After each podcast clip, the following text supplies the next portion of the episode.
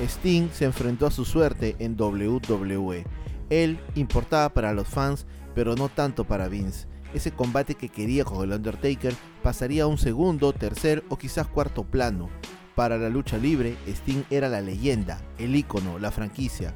Para los fans, un ídolo, pero para Vince McMahon era simplemente un trofeo.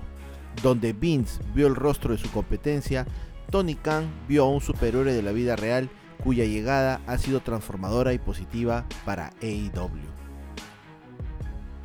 ¿Cómo están amigos? Bienvenidos una vez más al canal de Wrestling y Punto. Bienvenidos a un nuevo jueves de podcast. Un jueves previo a lo que será la despedida del ícono, del más grande, de la franquicia, del vigilante, de la leyenda, del hombre llamado Sting. Sting se nos va de manera oficial este domingo en el evento Revolution. Así que a manera de homenaje vamos a repasar algunos datos, como siempre, distintos que no encuentran en otro lado, sobre la carrera de Sting, la moral incorruptible del wrestling. Así que comencemos.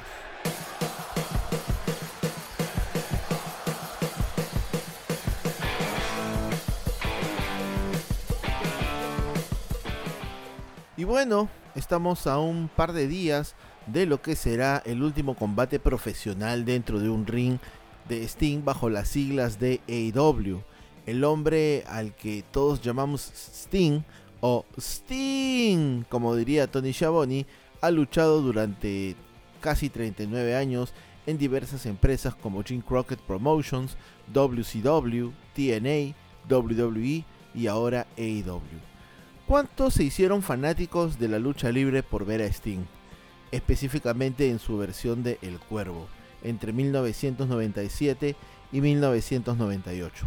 Todos pensamos que después que WWF comprara WCW, el camino de Sting hacia la compañía de Vince McMahon en aquel momento sería más pronto que tarde, pero los fans de WWF nos quedamos con las ganas de verlo. Cambiaron las siglas, cambió el formato televisivo a lo que es HD y no había ni sombras de Sting. El último combate de Steve Borden, que fue el nombre de pila de Sting, para WCW fue el 26 de marzo del año 2001 y fue en la última transmisión de Monday Nitro desde Panamá, Florida. WCW, plagada de malas decisiones creativas, pérdidas financieras cada vez más profundas, fue derrotada en la guerra de los ratings de las Monday Night Wars. Sting no había luchado en meses antes de aquel último combate, pero Sting no se bajó del barco cuando se terminaba de hundir y siguió adelante. Cientos de luchadores han ido y han venido desde el inicio de WCW, pero Sting fue siempre fiel a las tres siglas mencionadas. Sting tiene varios eh, récords y ha logrado sumar en su carrera numerosas victorias, campeonatos mundiales, combates legendarios contra algunos de los mejores luchadores de eh, la lucha libre. Antes de que WCW cerrara sus puertas definitivamente en el 2001, Sting había acumulado la asombrosa cifra de 94 apariciones en pay-per-views de la National Wrestling Alliance slash WCW. Casi 20 más que el segundo lugar, en este caso su amigo Lex Luger. Y con tantas presentaciones en eventos también llegaría el récord de más victorias en pay-per-view bajo la bandera de WCW, obteniendo un total de 55 durante su estancia en la empresa de Ted Turner. A los 63 años, Steve Borden todavía se pinta como si fuera el primer día. Eh, viene primero en su rostro una capa de pintura blanca, desde el inicio de la frente hasta la barbilla, teniendo cuidado con el vello facial, que sobresale debajo de su labio interior. Luego aplica ese color negro una capa de pintura también sobre sus labios. También pintura alrededor de sus ojos acompañada de cuatro líneas curvas. Bueno, no hay que ser un sabio para darnos cuenta que la edad ha pasado también eh, por Sting y ya no es el mismo de antes. No es físicamente, no lo es en sus movimientos en el cuadrilátero. Y bueno, actualmente se encuentra en lo que es eh, All Elite Wrestling, eh, su actual empleador desde el año 2020. Y bueno, según cuenta el mismo Sting en varias entrevistas, el tema de maquillarse antes le tocaba invertir 10 minutos del tiempo, ahora necesita unos 20 también necesita una hora de calentamiento en su camerino para preparar su cuerpo para las luchas. Eh, por lo general ese calentamiento incluye una visita al fisioterapeuta de la compañía para ver su estado y atender eh, sus áreas sensibles, su codo izquierdo, su hombro derecho y sus rodillas. Y bueno, la última lesión considerable que tiene Sting pues eh, también en su cuello. Recordemos que Sting le diagnosticaron estenosis espinal luego de un accidente dentro del ring en el 2015 en su lucha contra Seth Rollins. Sting ha comentado con respecto a su físico en varias entrevistas que tiene todas las partes originales de la carrocería. La mayoría de sus contemporáneos no pueden decir lo mismo, ni tampoco los luchadores de la generación posterior a ellos. Cada vez que se encuentra con uno de ellos en una convención o en una firma de autógrafos, espera que el otro hombre arrastre los pies con un bastón o con alguna parte del cuerpo reemplazada. Por si no lo sabían, Steve Borden tiene un rancho de 17 acres. También es dueño de un tractor, ha sabido invertir de manera sabia todo lo ganado en la lucha libre. Sting es uno de los luchadores más respetados en la industria, no solamente por sus compañeros de trabajo, sino también pues por toda la fanaticada alrededor del globo. Eh, Sting regresó al ring en marzo del 2021 luego de una pausa de 5 años y medio y ha subido la apuesta de quienes decían y creían que ya estaba acabado, probando continuamente los límites de lo que su cuerpo sexagenario puede soportar. Intelectualmente acepta las concesiones que debe hacer para envejecer en nuestro negocio, es decir, un lugar más bajo en la cartelera, y bueno, el fin de las competencias uno a uno que consumen una mayor carga de energía. Eh, Sting eh, tendrá su última lucha en Revolution, pero no olvidemos que su contrato con AEW expira en algún momento del 2024. Sting tenía 27 años la primera vez que se pintó. Eh, en 1986, un joven Sting había pasado la mayor parte de su, en aquel momento, corta existencia en el sur de California. Hacía físico-culturismo, trabajó de bartender, en instructor de gimnasios y ni siquiera sabía qué cosa era la lucha libre profesional. Ya ha contado la historia de su primer acercamiento con el wrestling, atendiendo eh, el Gold Gyms de Resida, un suburbio de Los Ángeles en el Valle de San Fernando, donde la gente le preguntaba por aquel tipo grande eh, del cabello rubio. Eh, Sting no sabía cuál era el, nombre de esta, de esta persona, de este tipo alto, rubio, y este tipo alto, rubio, terminó siendo Hulk Hogan. Eh, el, promotor Rick Bassman buscaba armar un equipo de cuatro fisicoculturistas de Gold Gym para entrenarlos y, ¿por qué no?, tener la esperanza de que eventualmente la WWF les diera un contrato. Fue el mismo Bassman quien lo llevaría a un house show de WWF en Los Ángeles, donde Sting vio el espectáculo en el ring, se envolvió en el rugido de las miles de personas que asistieron aquella noche y a partir de ese momento todo encajaría. Tres meses después, Steve Borden eh, iba camino a Memphis, Tennessee, pero no estaba solo, lo acompañaba uno de esos cuatro hombres que querían eh, lograr algo en esta industria. Un hombre llamado Jim Helwig, un colosal nativo de Indiana que había estado estudiando para ser quiropráctico. ¿Cuál era su destino en aquel momento? Pues la Continental Wrestling Association.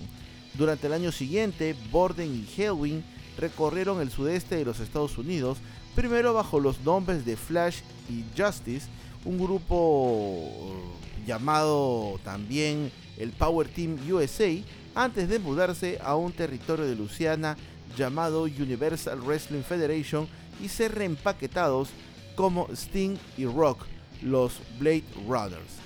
Los Blade Runners estaban ascendiendo lentamente pero seguros, pero a su vez se estaban quedando sin dinero, sin platita. Eh, por un día de trabajo, es decir, por una lucha, les pagaban, escuchen bien, 25 dólares. La mayoría de otros días era mucho menor el pago. Dormían en su camioneta, comían dentro de las tiendas de comestibles, incluso en algún momento llegaron a robar pollo asado de algún mostrador para poder aplacar el hambre. A mediados del 86, Helwig se fue para seguir una carrera en solitario. Se había convertido en The Ultimate Warrior, que en algún momento sería campeón de WWF, campeón intercontinental y sobre todo un icono de los 80. Eh, Borden como Sting se haría aún más grande. Para entonces la lucha libre profesional estaba cambiando. Vince McMahon le compró la WWF a su padre con la intención de ampliarlo a una escala mayor, a una escala nacional. Uno a uno se fue devorando a los territorios. Esa historia ya todos la conocemos, pero para no quedarse atrás, otro hijo de un promotor de lucha libre, el señor Jim Crockett Jr., radicado en Charlotte, comenzó a consolidar territorios del sur bajo el brazo de la Jim Crockett's Promotions. Se formó un duopolio en el que cada bando necesitaba nuevas estrellas para combatir al otro. La estrella de Jim Crockett fue Sting, quien en 1988 se había hecho famoso. Tomó su estética de Blade Runner, es decir, su pintura facial, eh, tinte en el cabello, su vestimenta colorida y un cuerpo bien formado, musculoso, y la llevó más allá. Sting ahora se golpeaba el pecho, se llevaba las manos a la boca, inclinaba la cabeza hacia atrás y aullaba ante la multitud. En el ring se lanzaba por encima de la tercera cuerda y hacía movidas que nadie de su tamaño intentaría. Eh, Sting y Ric Flair lucharon en su épico empate de 45 minutos en aquel año y el futuro se convirtió en presente. Durante la siguiente década, Sting reinó como una de las mayores atracciones de la lucha libre profesional en WCW. Pero no contento con lo logrado, en 1996 Sting se reinventó. Se acabó el tinte para el cabello y los atuendos llamativos. En su lugar vino su estética actual de blanco y negro, conocida popularmente como El Cuervo, por su parecido con el protagonista de la película del mismo nombre, Brandon Lee. Aunque Sting ha declarado también en muchas oportunidades que la inspiración también vino de Kiss con respecto al maquillaje, Marilyn Manson, entre otras personas. Este nuevo Sting era lacónico y misterioso, era un tenaz defensor de la justicia, si el antiguo personaje de Borden era una desviación de su verdadero yo, este era una extensión del mismo. Sting, como parte de su reinvención, empuñaba ahora un bate de béisbol y se hacía ver desde lo alto de las arenas, incluso descendiendo desde el techo para causar estragos. Pasó un año calendario sin decir una palabra ante la cámara ni luchar en un combate, una táctica que actualmente no sé si funcionaría pero esta moderación hizo que su fuego ardiese aún mucho más para poder combatir a los villanos de aquel momento que eran la nueva orden mundial. Recordemos que en esa época los ratings en la lucha libre eran lo más alto y la lucha libre estaba en la popularidad de los Estados Unidos. En 1997 nadie, y digo así, nadie era más grande que Sting a una década de dormir en su automóvil, Sting ganaba el dinero que quería y en más de una oportunidad en siete cifras. En WCW, Sting era uno de los luchadores que vendía más mercancía y por ende las compras de los pay-per-views eran porque Sting se encontraba dentro de eh, las carteleras. El viaje de Sting pudo haber terminado ahí, la lucha libre profesional, ese trabajo accidental de su vida, había enriquecido su existencia más de lo que había imaginado y había escapado de sus sórdidas resacas, renunciando también a los esteroides alrededor de 1990, antes de eh, decirle que no al alcohol y a las pastillas y abandonar una vida llena de mujeres. Prácticamente eh, un Shawn Michaels de los 90, pero en los 80. Pero la salvación es para todos y se convirtió en un nacido bajo el cristianismo en 1998. También ha preservado su fortuna canalizando gran parte de ella en el sector inmobiliario, un interés suyo desde los años 80 que se convirtió en una pasión una vez que acumuló fondos necesarios y se familiarizó con las estrategias de inversión. Parte de la razón por la que no firmó con Vince McMahon en el 2001 se debió a su fe. Sting prefiere pasar tiempo con Dios y predicar su historia dentro y fuera de la iglesia y en el 2001 la era de la actitud no era el lugar más apropiado para lo que él predicaba. Según una entrevista al Gospel Herald, eh, Sting afirma que el cambio le tomó mucho más tiempo. Llamó a Dios por primera vez en 1996, pero pasarían dos años más antes de que finalmente entregara completamente su vida al cristianismo. Quería que Dios agitara una varita mágica e hiciera que todo fuese mejor, pero mi vida continuó como estaba y las cosas empeoraron cada vez más, afirma Sting en esta entrevista. No fue hasta agosto de 1998 cuando rompió con su primera esposa y le confesó plenamente sus problemas. Gracias a esto, el Todopoderoso pudo actuar y el icono había nacido de nuevo. Desde el 2001 hasta el 2005, Sting apenas puso un pie en el cuadrilátero, a diferencia de muchos de sus compañeros de trabajo, rechazó las propuestas de Vince y de WWF para unirse a eh, la compañía. Recordemos que Sting estaba bajo contrato de Time eh, All Warner y no era, digamos, un empleado directo de WCW, así que podía seguir ganando su dinero sentadito en su sillón. Pero bueno, la lucha libre es un deporte eh, espectáculo, es un deporte que hace que nuestros luchadores se lleven nuestra energía cada vez que vamos a las arenas, cada vez que vemos los programas.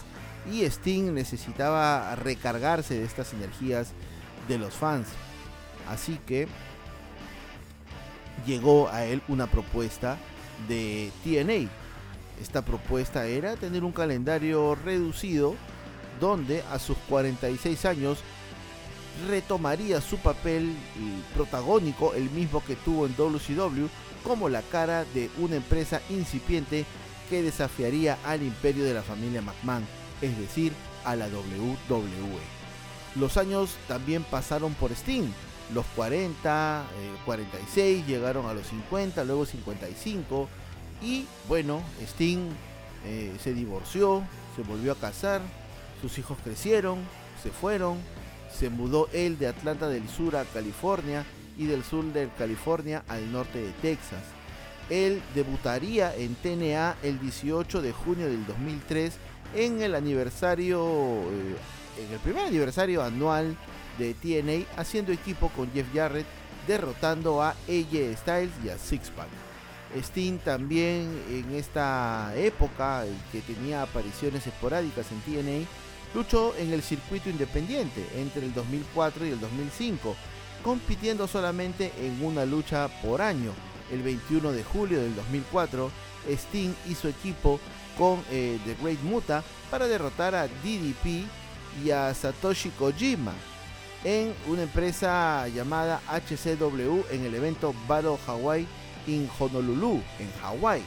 También el 22 de enero del 2005 se enfrentaría al señor trasero, a Billy Gunn, en un evento de la National Wrestling Alliance Mid Atlantic en la lejana Corea del Sur. Bueno, Sting en su tiempo en TNA eh, tuvo feudos con Jeff Jarrett, con AJ Styles, eh, fue parte de una facción.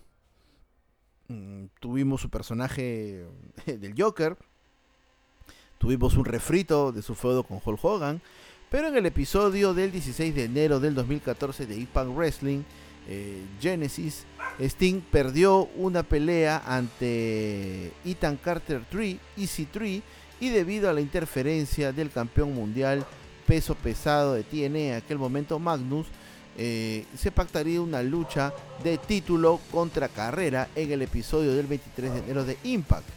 Eh, en este episodio, Sting perdió y como resultado su contrato con TNA fue rescindido. Lógicamente eso fue en el kayfabe, pero ya el contrato de Steam pues había llegado a su fin, no renovó con la compañía y se venía lo impensado. El veterano periodista de lucha libre Bill Apter hizo una crónica de la carrera de Sting en un artículo para www.com el 19 de febrero del 2014. En aquel artículo afirmaría que los mejores días de Sting pueden estar aún por llegar. Sting apareció en una producción de WWE Network el 15 de abril del 2014 compartiendo una historia con su ex compañero de equipo de Ultimate Warrior quien había fallecido recientemente. Esto marcó la primera aparición de Sting fuera del archivo en un programa de WWE. Sting fue un colaborador destacado del documental Warrior de Ultimate Legend que se estrenó en WWE Network el 17 de abril.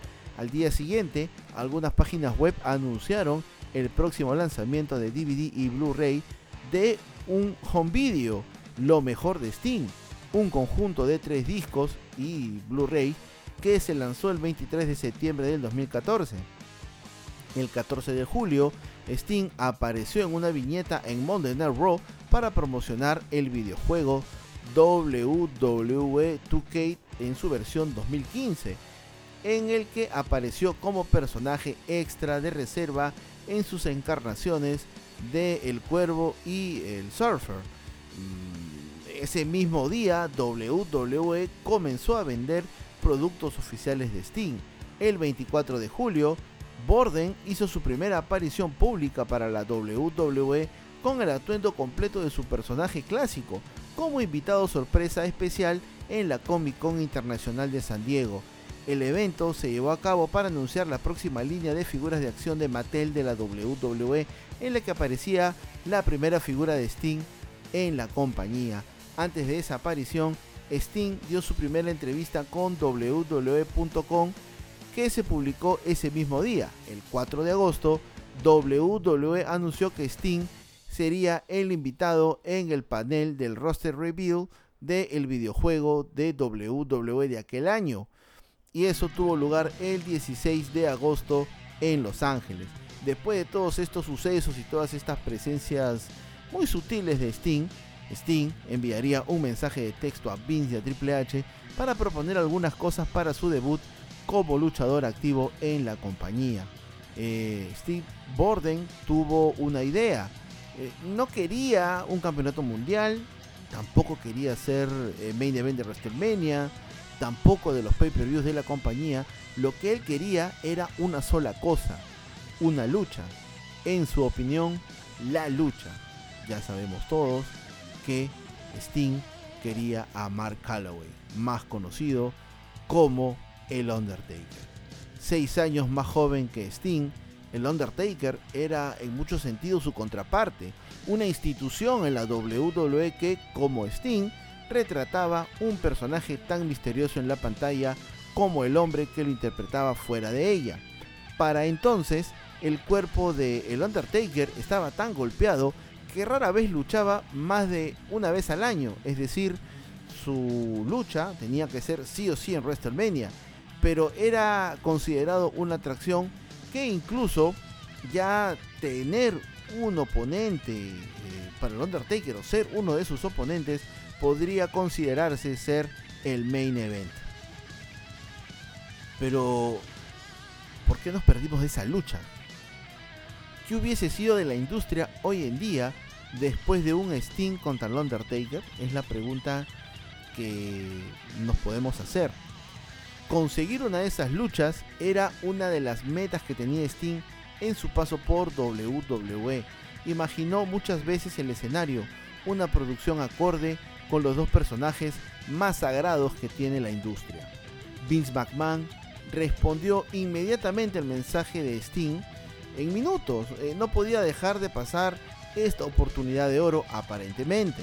Se llegó a un acuerdo en cuestión de semanas eh, Sting eh, dice que mencionó el tema solo una vez, es decir, la lucha contra el Undertaker antes de firmar un contrato oficial. Le dijeron que el oponente para el Undertaker ya estaba decidido, pero esto no lo disuadió. pensó que eh, firmando el acuerdo luego podría abrirse el camino mediante la política que se maneja en la lucha libre hasta tener este ansiado enfrentamiento contra Callaway. Millones de fanáticos querían ver a Sting enfrentarse contra el Undertaker y si dices que no, eres un mentiroso.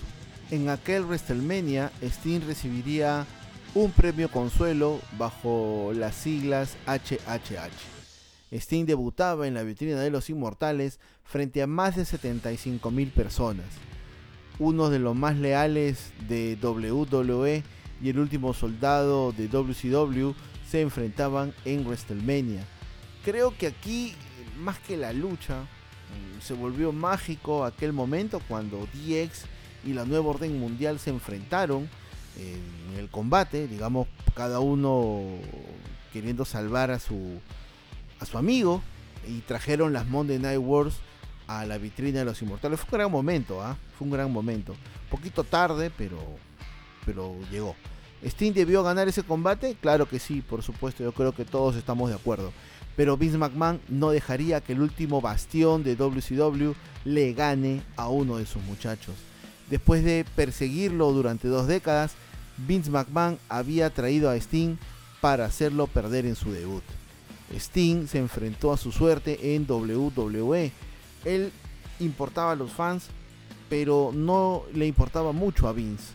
Y ese combate que codiciaba con el Undertaker pasó de ser un segundo, tercero o quizás cuarto plano y se fue desvaneciendo. Para el wrestling, Sting era la leyenda, el ícono, la franquicia. Para los fans, el ídolo.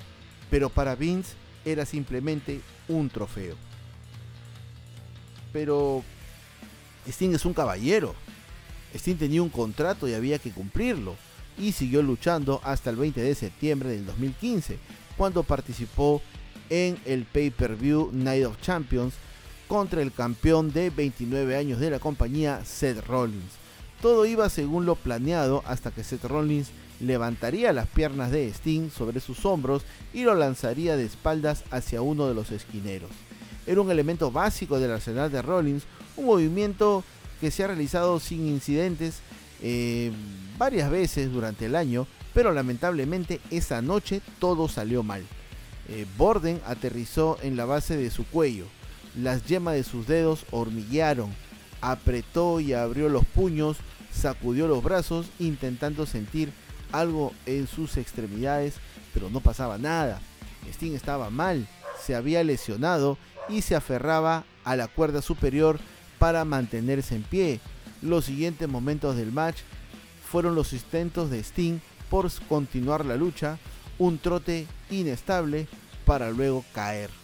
Después de permanecer en la lona durante casi un minuto y medio, con la ayuda del árbitro y un médico de WWE, Sting se obligó prácticamente a ponerse de pie el tiempo suficiente para trabajar en una secuencia final y completar el combate. Salió de la arena en una ambulancia y a la mañana siguiente le dieron un diagnóstico, estenosis espinal, un estrechamiento de la médula espinal que comprime los nervios. Los médicos de WWE recomendaron la cirugía. Pero eso sería todo para Sting. Esta lesión, esta estenosis espinal detendría a la leyenda.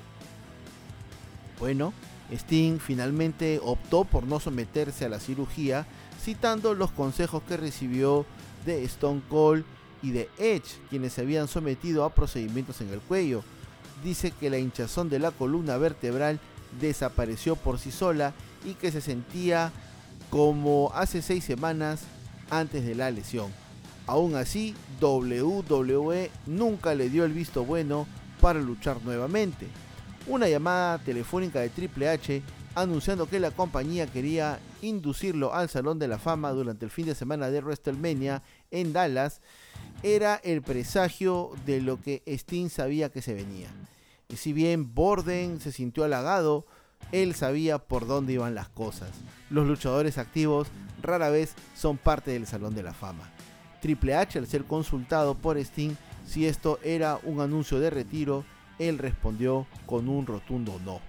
Sin embargo, a medida que se acercaba el Hall of Fame, podía sentirse que los vientos cambiaban. Hubo una conversación con Vince McMahon donde el dueño de WWE le dijo que eh, Sting eh, terminase su carrera, o si él pensaba terminar su carrera, él preferiría que estuviera bajo el paraguas de su compañía. Así que subió al escenario en el American Airlines Center en un smoking sin pintura facial y le dijo a los fanáticos que su carrera como luchador había terminado. Hizo todo lo posible para proyectar satisfacción y orgullo, pero mm, al parecer las internas de Sting sentían que esto no era lo correcto. Sting se dio cuenta de lo que estaba pasando y bueno, le quedó simplemente pasar la saliva, digamos, pasar el mal momento. Ese momento mm, tan amargo, donde prácticamente Sting fue obligado por Vince McMahon a retirarse. Yo creo que por un tema de salud, creo que esta fue una victoria más de Vince que Sting, ¿no? Me parece a mí. Pero cuatro años después de darle a Vince lo que él quería, Sting apareció en AEW por primera vez. Su nuevo jefe, Tony Khan, cofundador, presidente y director ejecutivo de AEW, de 40 años, estaba más que feliz de tenerlo entre sus filas. Desde la infancia, la pasión de Tony Khan ha sido la lucha libre profesional y eso fue lo que lo llevó a iniciar AEW. Tony Khan, al igual que Vince McMahon, cinco años antes recibió un mensaje de Sting expresando interés en volver a luchar y a Tony Khan se le cayó el medallero del saco. Donde Vince McMahon vio el rostro de su competencia, Tony Khan vio a un superhéroe de la vida real cuya llegada ha sido transformadora y positiva para AEW. La empresa lo trata como la leyenda que es. Sting se viste en un vestuario privado, un beneficio que admite casi tímidamente y eh, se mantiene firme en su palabra que él nunca lo pidió. Cuando llegó el momento de comenzar a entrenar para su regreso, AEW le envió un ring a su granja, le envió el material necesario para que pudiese ponerse en forma y le dio una misión, hacer un trabajo de mentoría con Darby Allin, un temerario no mayor de 31 años que se encuentra entre las estrellas más brillantes de AEW. Quizás tener un camerino propio podría generar cierto mal clima y resentimiento en un roster tan amplio, lleno de talento y con tantos diversos egos. Pero detrás del escenario, Sting es venerado, un luchador de casi 40 años menor que él. Una vez lo llamó a un lado para mostrarle una foto de él mismo vestido como Sting para Halloween. Muchos de los talentos han recurrido a él en busca de consejos sobre cómo vivir cristianamente en la lucha libre profesional, sabiduría que él está feliz de brindar después de haber servido como diácono en una iglesia local. Pero no se puede dejar la salud de lado. Sin salud no tenemos nada, señores. Después de una revisión médica, nada le impidió regresar a luchar. Lo examinaron y estaba todo ok. Quizás en AEW no estaban preocupados, pero empezaron con cautela, lo que comenzó como un plan para hacer combates cinematográficos. Obviamente por la pandemia y por los años de Sting, evolucionó hacia un regreso completo después de un solo combate. Darby Allin es el gran responsable de que Sting hasta el día de hoy siga en pie, después de ver que Sting aún podía lograr estar en el entarimado, Allin le imploró que recordara quién es. En poco tiempo, Sting volvió a la lucha libre con regularidad, a veces luchando casi todos los meses. Los fanáticos ven lo que vio Darby Allin, lo que Tony Khan vio antes de él. Es decir, que ese regreso soñado, a pesar de sus años, es óptimo, es más que bien. Ese regreso es nostalgia pura pueden realizar la mayoría de sus maniobras características y su físico aún se lo permite. Ese Stinger Splash recuerda aquellos años mozos que el paso del tiempo. Es nostalgia pura, señores. A estas alturas de la carrera no le pidamos mucho a Sting. La leyenda que es, no tiene miedo de decirle que no a un oponente para no realizar ciertas maniobras.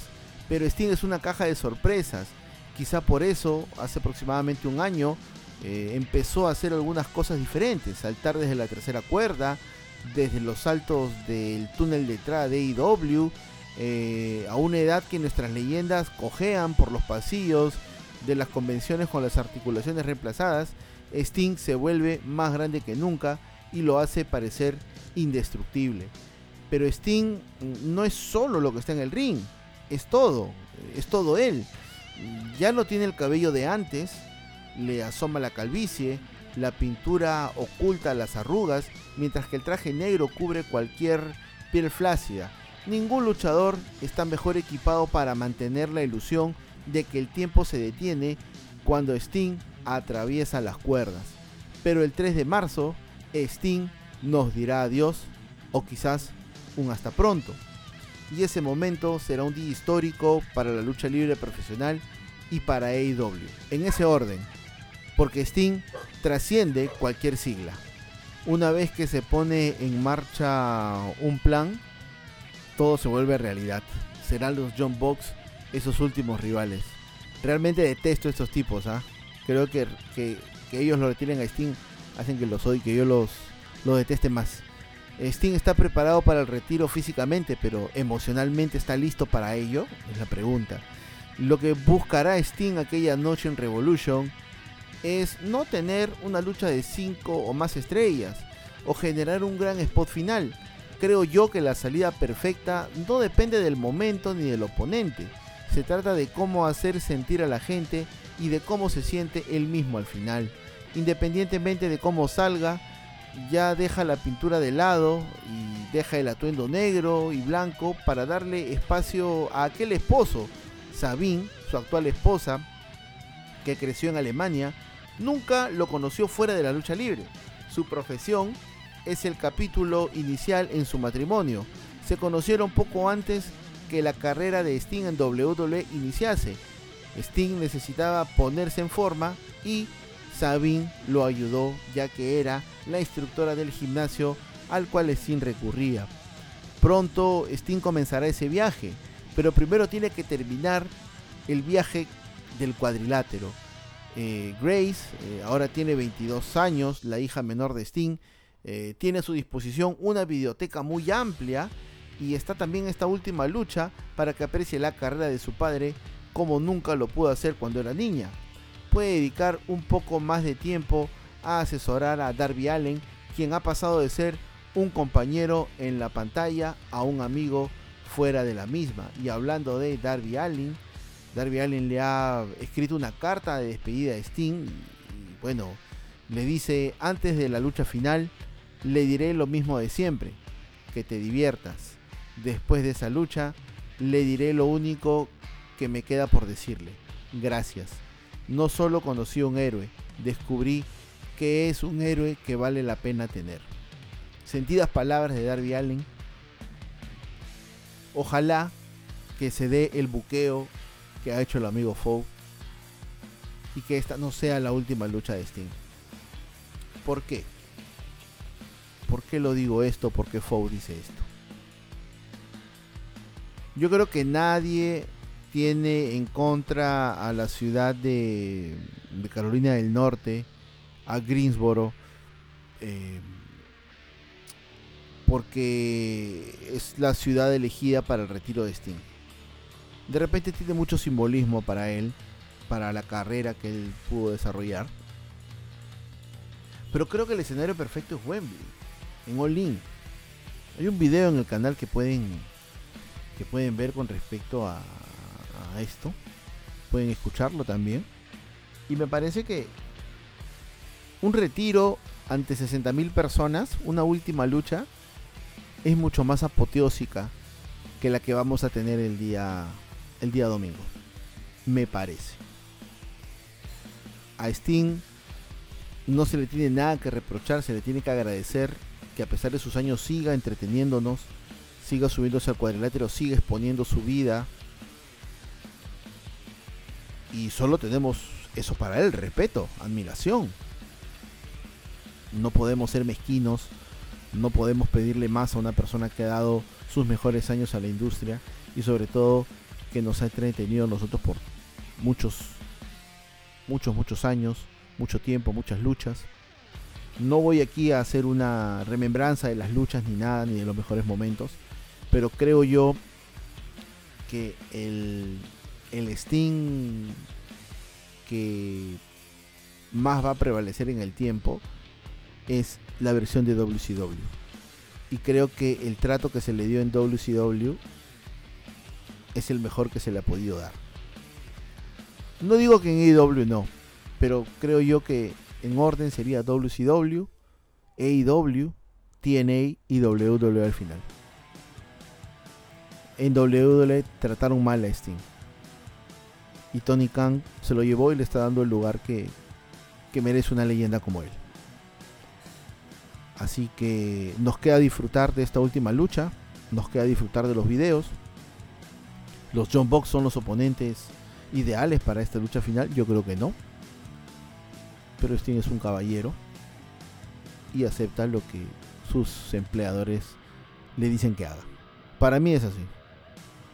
Para mí es así. Así que nada, espero que les haya gustado esta pequeña remembranza de Sting, estos datos que hemos soltado y, demás con respecto a la carrera del, del de la leyenda. Y sobre todo, disfrutemos, disfrutemos de nuestros héroes que ya nos están diciendo adiós, porque el tiempo no tiene piedad de nadie. Así que bueno, ya el amigo Fou tendrá las predicciones. El amigo Fou nos traerá el extra, no lo sé. Eh, a disfrutar el evento, a disfrutar el evento el día domingo y a seguir disfrutando también del de, contenido de Wrestling y Punto. No se olviden de seguirnos en nuestras redes sociales, en Instagram, en X, en YouTube aquí y en TikTok. Así que sin nada más que decir, gracias Sting, un abrazo para ti y un abrazo para todas las personas que nos escuchan. Se cuidan.